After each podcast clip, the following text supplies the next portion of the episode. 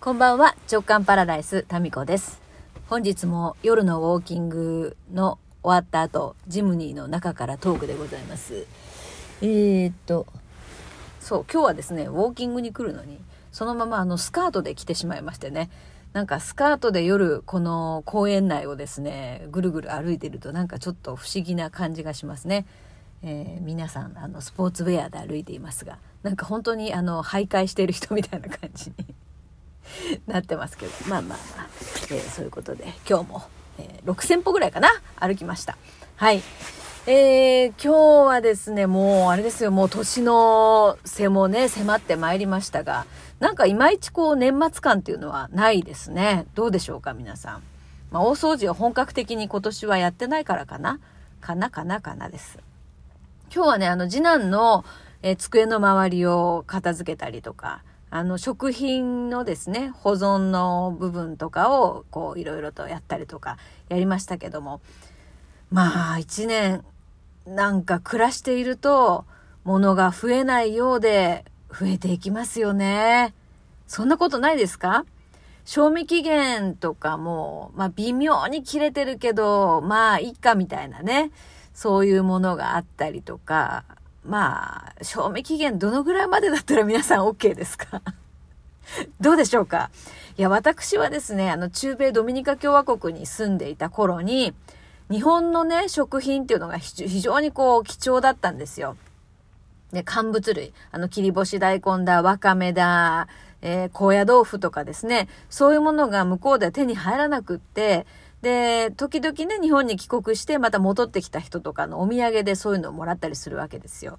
で、あの、そういうものがですね、えっ、と、貴重な日本食材が、なんか回ってくるわけですよね。もうこれ、もう日本に帰るんだけど、みたいな。で、その時にもらったりするんだけど、これ、賞味期限切れてるんだけど、どうぞっていうのが結構日常的にあったんですよ。で、その切れ具合が、なんかね、その1週間とか2週間じゃなくて、これ賞味期限1年ぐらい切れてるんだけど、どうぞみたいな。そういうのがあったりとかして。で、それでも乾物とかの場合ね、あの、全然それありがたくいただいてたわけですよ。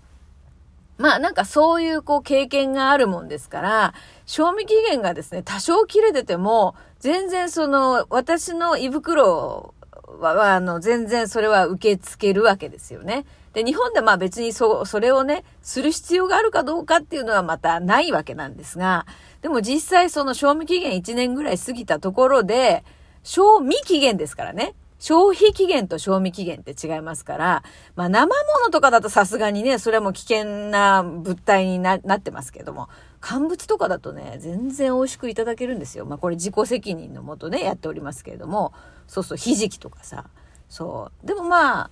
そうね、日本です別にそれする必要がないんですけど、なんかね、その時の貴重な日本食材っていう、こう、なんか思いがあるんですね。だからあれですよね、あの、戦中戦後育った方とかが、もったいなくって物が捨てられないっておっしゃるのは、なんかね、あの、わからなくもないなっていうふうに思いました。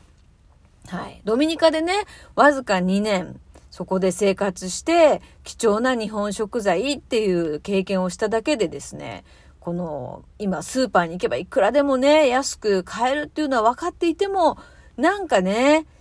えー2ヶ月、3ヶ月ぐらい過ぎたものだったら全然もう食べようっていう、全然もうゴミ箱行きじゃなくて、陳列の方に回っていきますからね。えー大体もうだから11月、12月ぐらいっていうのは食材のこの、うん整理をした後はですね、大体その余ってるものをメインで食卓に出てくるっていう流れになったりしますね。まあでも切り干し大根とかはね、賞味期限過ぎてるのはね、ちょっとね、変な味がする時があるから、それはやめた方がいい。だからそこら辺は自分の動物的感を信じた方がいいですよね。作り置きとかもさ、なんかね、微妙なラインっていうところが作り置いたはいいけど、どのぐらい持つのかなっていう、この辺の動物的嗅覚、うん、は、あの、鍛えられますよね。だから、その、まあ、例えば白菜の漬物とか、そのまま食べるのはちょっとなっていうのを味噌汁に入れてみたりとかね。うん、すると全然大丈夫だったりとかするから、まあ、気持ちの問題ですかね。うん。どうなのかな。まあ、私は比較的大丈夫。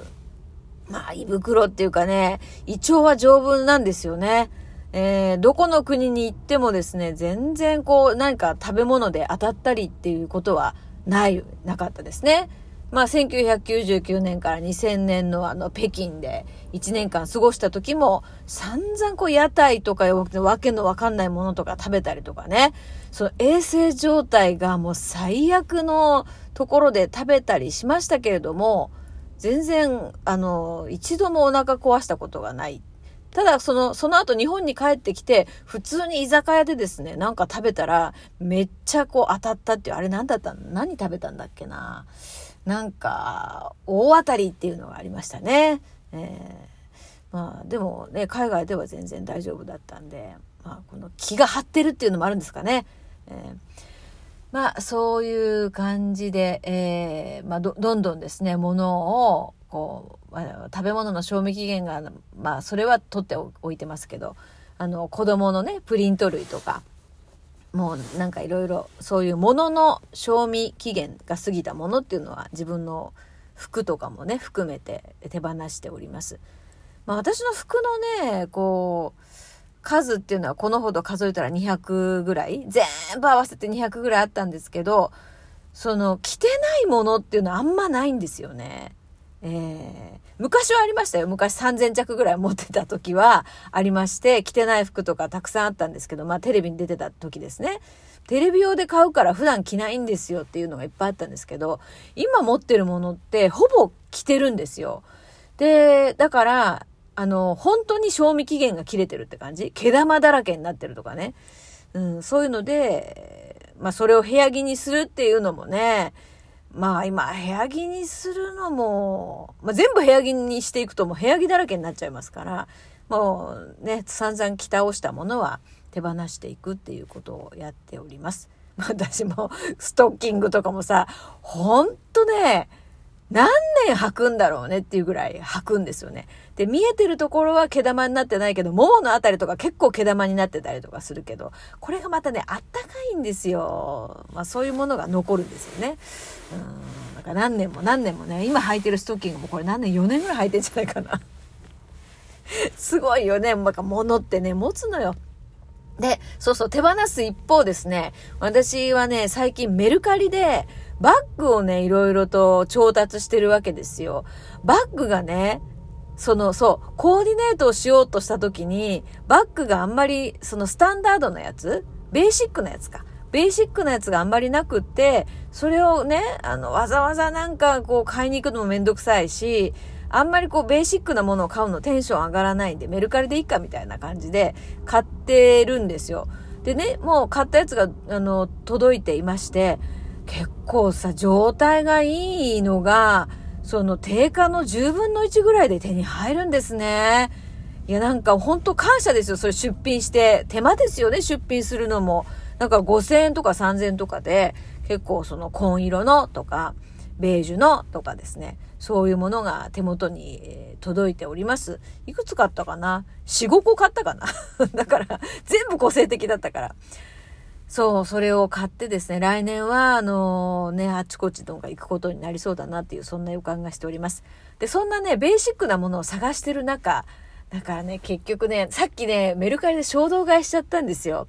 めっちゃ個性的なやつ。またね、やっぱそういうのに惹かれるんだよね。どういうの買ったかっていうのは、あの、届いたらまたね、お見せしたいと思いますが、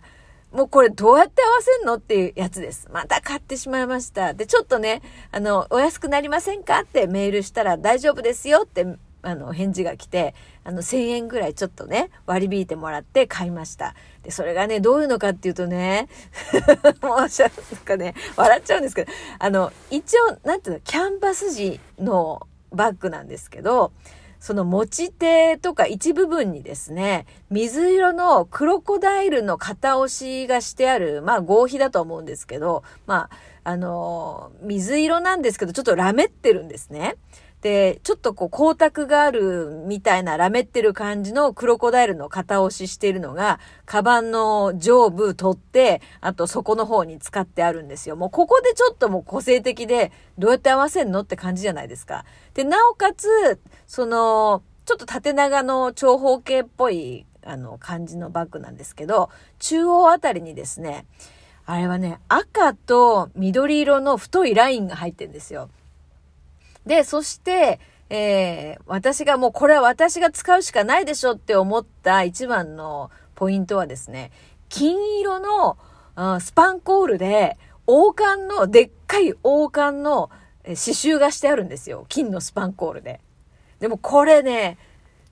もう私が使うしかなくないっていう。まあ、このクラブ JK、JK 塾のシンボルマークは王冠なので、このね、王冠が、これをもってね、全国の、あのー、クラブ JK のメンバーに会いに行きたいな、なんてちょっと思いましたね。でも、これ、水色の 水色のなんかこう、クロコダイルの、こう、ラメってる感じのは、どういう風に合わせたらいいんですかね。えーまたね、やっぱこういうこう何にも合わせられないんじゃないかなっていうのを買ってしまいました。えー、なんか買ったカバンの中でこれが一番高かったんじゃないかな。7100円で買っちゃいました。あとのは5000円とか3000円とかなんですけど。ね、でも、ちょっといいバッグをさ、もうだって50代ですから、本当にそのね、安い、中途半端な。だから安いは安いんでいいんですよ。ユニクロとかね。そ、そこまで安いならもうそれはそれでなんかおもちゃみたいなもんでいいんですけど、なんか中途半端な金額のバッグってなんかね、ちょっとと思って。それかも超個性的なものか。でももう本当に結構ね、いい感じのバッグが本当数千円で、えー、出品していただいてるね、方に本当ありがとうございますですよ。ね、お会いすることもないかもしれませんが。ね。えー、そういうことでですね、まあ、ちょっとまた、また衝動買いしてしまいましたっていうね、メルカリも危険だね。なんか面白いものいっぱい出てるもん。楽しいよね、メルカリ見てるだけでも。ということで今からお家に帰ります。